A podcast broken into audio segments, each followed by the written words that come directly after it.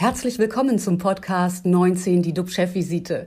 DUB-Unternehmerverleger Jens de Boer und der Chef der Essener Uniklinik, Professor Jochen Werner, reden Tacheles über Corona, Medizin und Wirtschaft. Immer 19 Minuten, immer mit einem Gast. Unsere Gäste heute, Lisa Fiedler. Sie leitet die Akademie für nachhaltiges Wirtschaften beim Outdoor-Ausrüster VD. Er setzt schon länger auf umweltschonende Produkte, Materialien und Fertigungsweisen und wurde dafür bereits 2015 als Deutschlands nachhaltigste Marke ausgezeichnet. Das auf dem Kurs Richtung Nachhaltigkeit gewonnene Wissen an andere Unternehmen weitergeben. Das ist Lisa Fiedlers Aufgabe. Warum das nötig ist und wie das gelingt, wird sie uns gleich berichten. Schönen guten Morgen, Frau Fiedler. Guten Morgen. Ich freue mich dabei zu sein. Als weiteren Gast begrüße ich Guido Laukamp. Er ist Geschäftsführer bei Nico Cruises. Das Stuttgarter Unternehmen setzt seit über 20 Jahren voll auf Flusskreuzfahrten. Inzwischen sind knapp 30 eigene Schiffe unterwegs. Die sind eher kleiner und zielen auf ein exklusives Publikum, das neben Komfort auch den Umwelt im Blick hat. Guido Laukamp sagt, nachhaltiges Reisen ist wichtig, damit zukünftige Generationen die Wunder der Erde in voller Schönheit genießen können. Guten Morgen, Guido Laukamp. Einen sonnigen guten Morgen wünsche ich. Und inzwischen haben wir tatsächlich auch Hochseeschiffe. Aber da kommen wir bestimmt noch zu. Da kommen wir gleich zu. Dann wollen wir mal auf große Fahrt danach gehen. Aber erstmal müssen wir Jochen hören. Ähm, Jochen, äh, wie sieht es denn mit den RKI-Zahlen aus und was beschäftigt dich heute besonders? Ja, RKI vermeldet 4.917 Neuinfektionen. Das sind 2.291 mehr als vor einer Woche. Also wir haben jetzt mehrere Tage quasi eine, ein Sinken erlebt. Jetzt geht das wieder ein bisschen nach oben. Wir werden sehen, was das zu bedeuten hat. Aber die Experten haben das auch im Grunde vorausgesagt, dass das jetzt nicht bis ins Unendliche sinken wird. Die Sieben-Tages-Inzidenz beläuft sich auf 36,8. Und bei uns an der Essener Uniklinik versorgen wir aktuell 34 Patienten wegen Covid-19 stationär, 21 davon auf den Intensivstationen. Leider sind gestern wiederum zwei Patienten im Zusammenhang mit dieser Erkrankung bei uns verstorben. Was mich aktuell beschäftigt, das ist jetzt bei uns, wo die Zahlen eben auch über die Wochen gesunken sind, ähm, die Rückkehr zum annähernden Normalbetrieb unserer Uniklinik. Wir haben inzwischen wieder volle OP-Kapazität. Ähm, die Wartelisten werden abgearbeitet, Terminanfragen häufen sich. Also man kommt wieder so ein bisschen ins normale Arbeiten rein. Natürlich wird es weiter Covid-19 Patienten geben, noch lange. Und wir versuchen aber, die in den davor vorgesehenen Bereichen eben unterzubringen, auf unserer Intensivstation, die dafür vorgesehen ist, oder auch in unserer Infektionsklinik. Aber in dem Zusammenhang muss man trotzdem noch einmal den Blick zurückwenden und Deswegen glaube ich, dass es an der Zeit ist, auch auf diesem Wege all den am Patienten Tätigen zu danken, ob auf der Intensivstation, auf der Normalstation, in den Praxen, in den Alten und auch in den Pflegeheimen. Sie haben sich nämlich ganz besonders zu einer Zeit, als sie noch nicht geimpft waren, selbst gefährdet. Das vergisst man oft.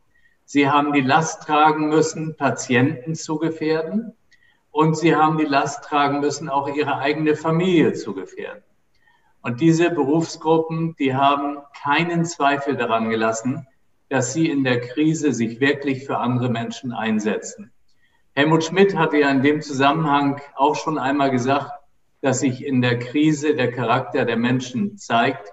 Das erleben wir ja an vielfältiger Stelle. Aber mir war das eben wichtig, das heute auch noch einmal hier zu sagen, bevor man wieder so in die Routine äh, entgleitet.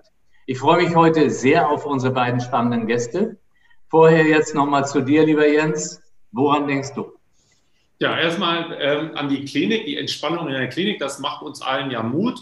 Aber dann lese ich auf der anderen Seite, der Spiegel warnt vor Mutationen, die der Immunabwehr von Genesen und Geimpfen womöglich entkommen können. Wörtlich heißt es, solche Genveränderungen werden auch Fluchtmutationen genannt. Im schlimmsten Fall können durch sie auch Geimpfte und Genesene erneut schwer erkranken. Die Pandemie würde wieder von vorne beginnen.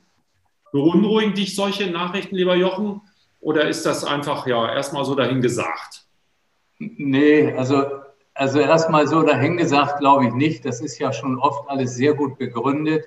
Ich denke nur, ähm, die Angst ist ein schlechter Partner im, im, Umgang, im Umgang mit der Pandemie.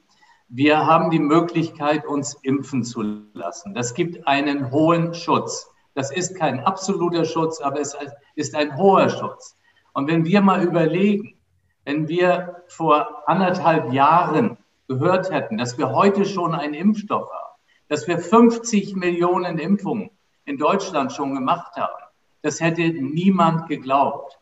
Und nun ist ja so die Natur des Menschen und ich glaube ja ganz besonders auch des Deutschen, dann zu suchen, wo sind die nächsten Fallstricke, was wird passieren. Und dann sage ich, wir sind auf einem ganz, ganz guten Weg hier in Deutschland.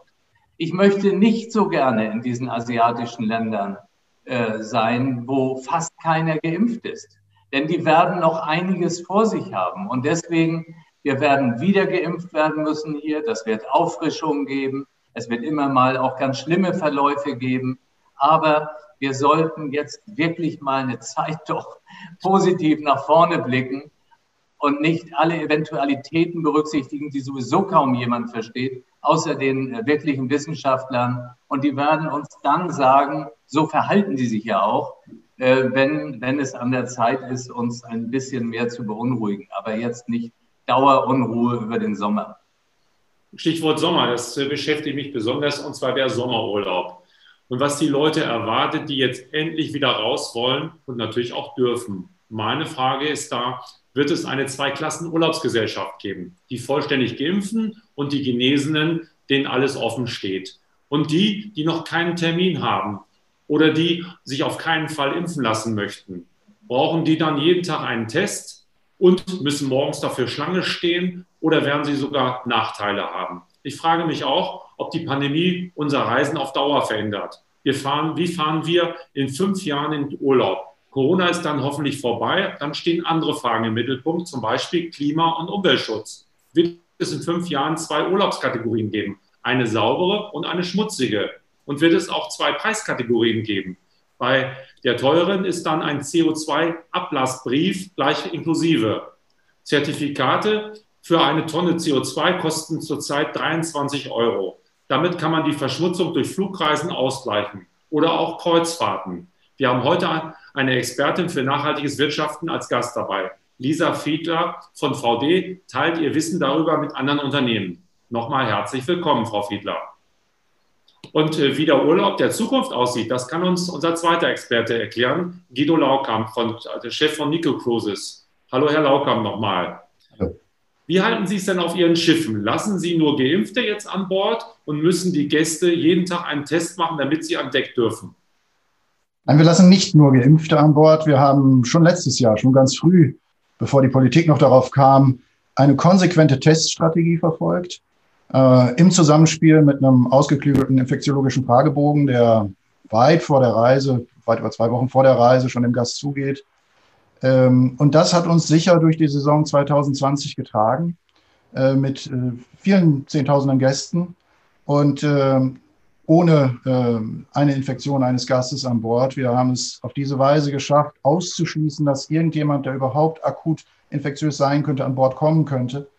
Und äh, das ist äh, auf kleinen Schiffen, wie wir es mit Nico Cruises betreiben, sehr gut möglich. Und äh, insofern äh, müssen wir auch nicht unterscheiden in Geimpfte und Nicht-Geimpfte. Natürlich ist ein großer Anteil unserer Zielgruppe aber geimpft. Mhm. Klären Sie uns auf, was ist ein kleines Schiff? Wie viele, wie viele Gäste dürfen da an Bord? Wir haben äh, in unserer Flussflotte Schiffe zwischen 80 und 220 Betten. Das ist so die Größe. Also sagen wir mal im Schnitt 150 Gäste. Wir sind auch gar nicht mit Vollauslastung gefahren und werden das auch jetzt. Ähm, morgen startet unsere erste Reise auf dem schönen Douro in Portugal zum Beispiel. Hm. Werden auch dort nicht mit voller Auslastung natürlich fahren, sondern reduziert. Abstandskonzepte und so weiter sind natürlich auch äh, weiterhin an Bord äh, relevant, äh, trotz der Teststrategie. Und ähm, insofern ist das alles von der Gästezahl sehr überschaubar. Wir sind als Nico Cruises sowieso schon immer gegen Massentourismus in der Kreuzfahrt gewesen. weil wir glauben, das hängt eigentlich vom, das lenkt eigentlich vom Wesentlichen der Kreuzfahrt ab.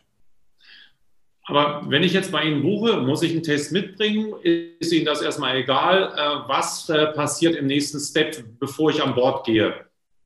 Nur, dass ich das verstehe. Jeder Gast, der bei uns an Bord kommt, wird einem Antigentest unterzogen. Ähm, das äh, gehört zum Einschiffungsprozedere. Das haben wir inzwischen sehr flüssig organisiert in einzelnen Destinationen, wenn wir jetzt an unsere Hochseedestination denken oder wenn wir auch an die Reise in Portugal denken, dort ist ähm, ein, ähm, ein PCR-Test vorgeschrieben, schon für die Einreise. Äh, das bewerkstelligen wir auch und da äh, bieten wir dem Gast einen sehr weitreichenden Service. Das ist bei uns inklusive. Frau Fiedler, die Pandemie hat über Monate fast alle Themen in den Hintergrund gedrängt. Jetzt, wo es zumindest in Deutschland wieder etwas besser aussieht, warum sollten sich die Menschen für das Thema Nachhaltigkeit interessieren, statt für Konsum und Reisen, wo wir doch jetzt so viel Verzicht geübt haben? Also für mich ist das gar kein, ähm, gar kein Widerspruch oder kein entweder oder, sondern was, was wir wahrnehmen und das bestätigen auch so sämtliche Studien, gerade so wie sich das Verhalten von uns Menschen im Jahr der Pandemie auch verändert hat, ist, dass die Anzahl der Menschen, die mit guten Gewissen konsumieren möchten, die bewusst konsumieren möchten, durch diese Krise nochmal vergrößert worden ist, durch die Pandemie nochmal vergrößert worden ist. Und ich glaube, viele Menschen haben sich einfach auch so die Frage gestellt, wie, wie möchte ich denn in Zukunft leben? Wie will ich konsumieren? Und so eine Pandemie, die hat ja nicht nur die, die Verletzlichkeit äh, der Wirtschaftssysteme aufgezeigt, sondern auch so, so jedem Einzelnen ein Stück weit seine Grenzen aufgezeigt. Das ist, glaube ich, einfach so eine Phase, in der man sich nochmal ein bisschen neu sortiert, noch mal ein bisschen anders ähm, einruckelt. Und deshalb ja, nehmen wir da eben auch bei unserer Kundengruppe, also die Menschen, die zum Wandern, ähm, zum Radfahren in die Natur gehen, da eben noch mal deutlich wahr, dass da ein viel höheres Bewusstsein eben für das Thema Umweltschutz, faire Produktion da ist und dass sich das natürlich dann auch ähm, auf äh, das Konsumverhalten und auch aufs Reiseverhalten auswirkt. Welche Vorteile haben denn Unternehmen, äh, die sich äh, auf den Weg machen in Richtung Nachhaltigkeit? Das kostet ja am Ende auch viel Geld, oder?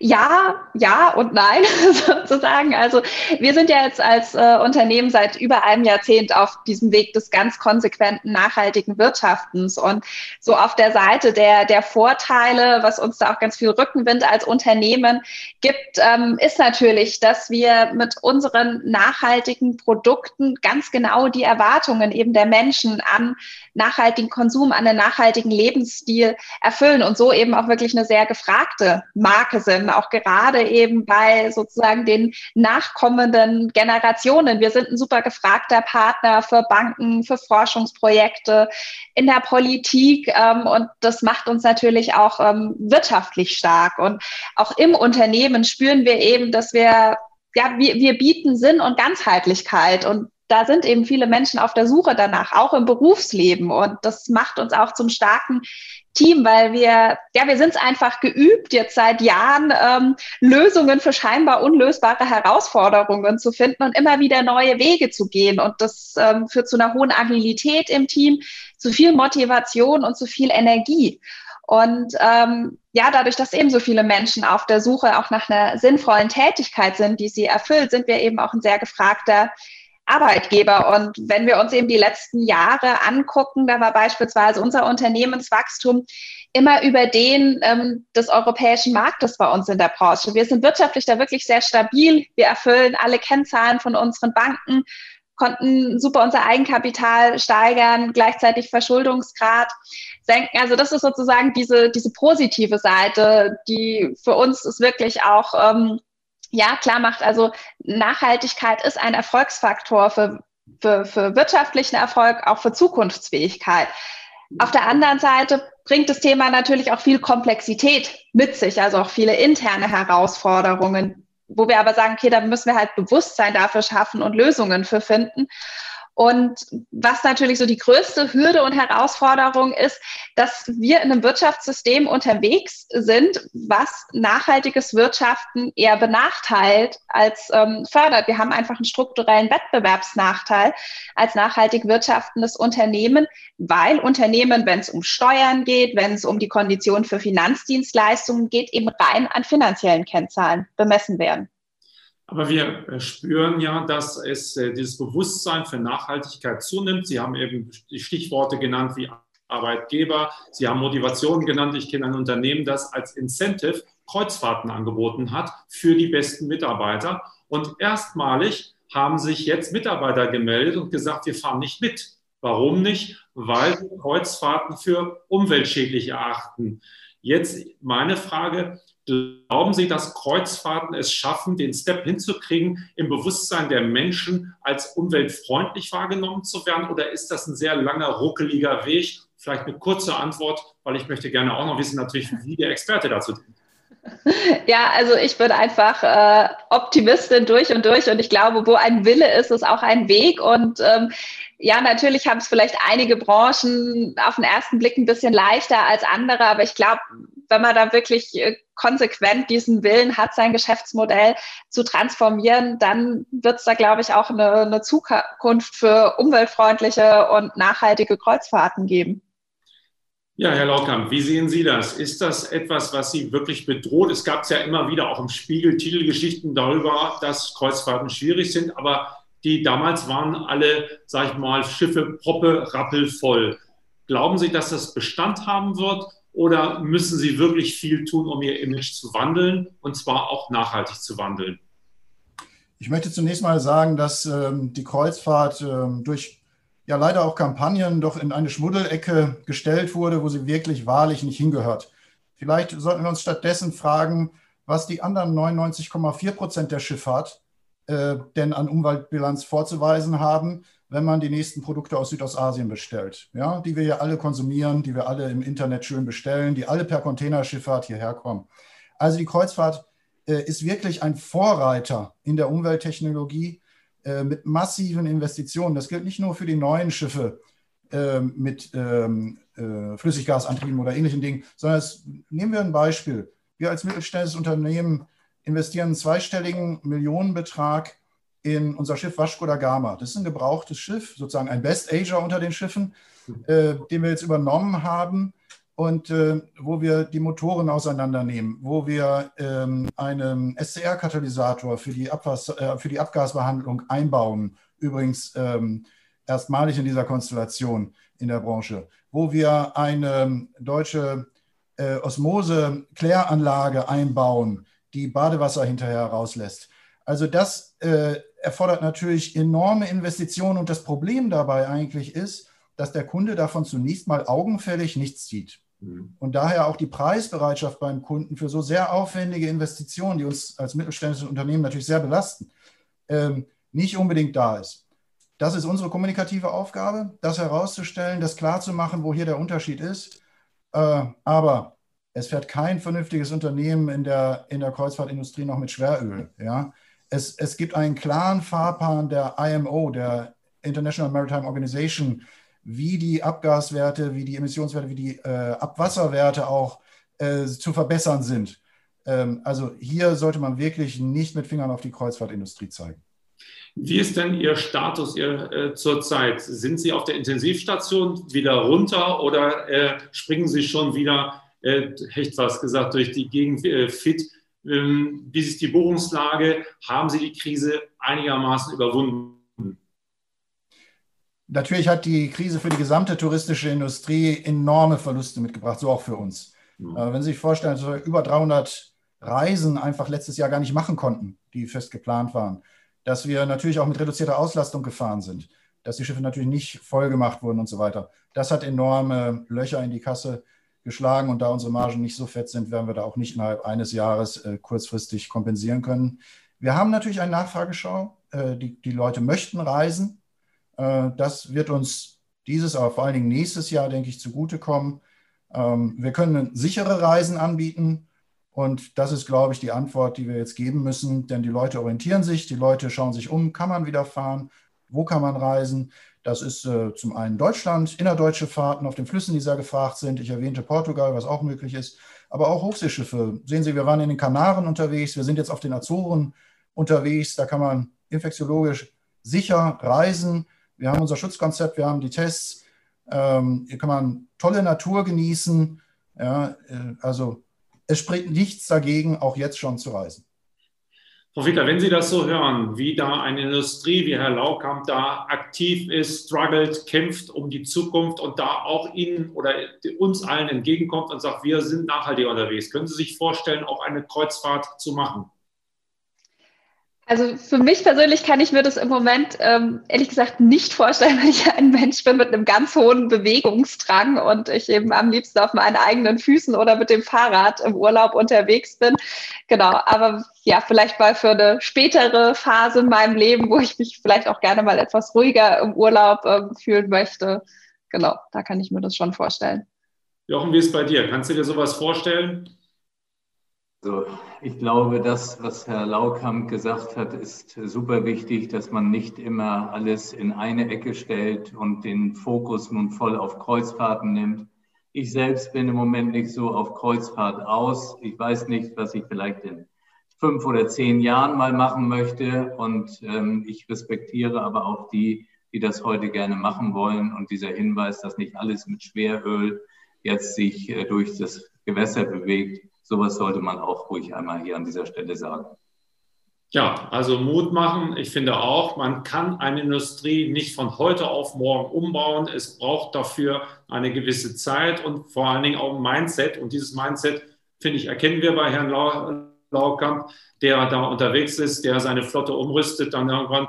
Und vielleicht, wenn wir in fünf Jahren uns wieder zusammenschalten, dann werden wir Jochen als Schiffsarzt dann äh, sehen. Dann sind wir auch von daher sicher, also wenn die nächste, die nächste Pandemie oder irgendwas kommen sollte, dann äh, treffen wir uns dort alle auf ihren Schiffen dann irgendwie und äh, machen mal Urlaub und entspannen. Ich habe schon ein oder zwei Kreuzfahrten mal mitgemacht. Ich fand das eigentlich eine sehr schöne Art und Weise, dann in großen Städten anzukommen, ohne zwischendrin viel fahren zu müssen. Und Sport habe ich auch an Bord gemacht.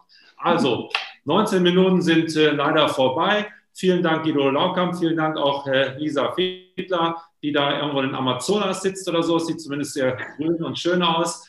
Morgen haben wir am Donnerstag unsere Gäste Joachim Mielke vom Online-Fanshop äh, Fanatics International, ehemaliger Vorstand HSV und Hörgeräteunternehmer und Geschäftsführer beim Zweitligisten Hannover 96, Martin Kind.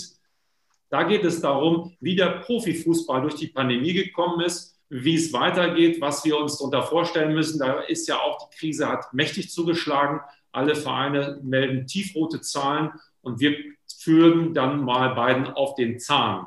Also bleiben Sie alle gesund, klicken Sie rein. Wir freuen uns auf Sie und äh, ja, tschüss aus Hamburg. Das war 19 die DUB-Chefvisite als Podcast. Die Videos dazu gibt es auf watz.de und auf dub-magazin.de.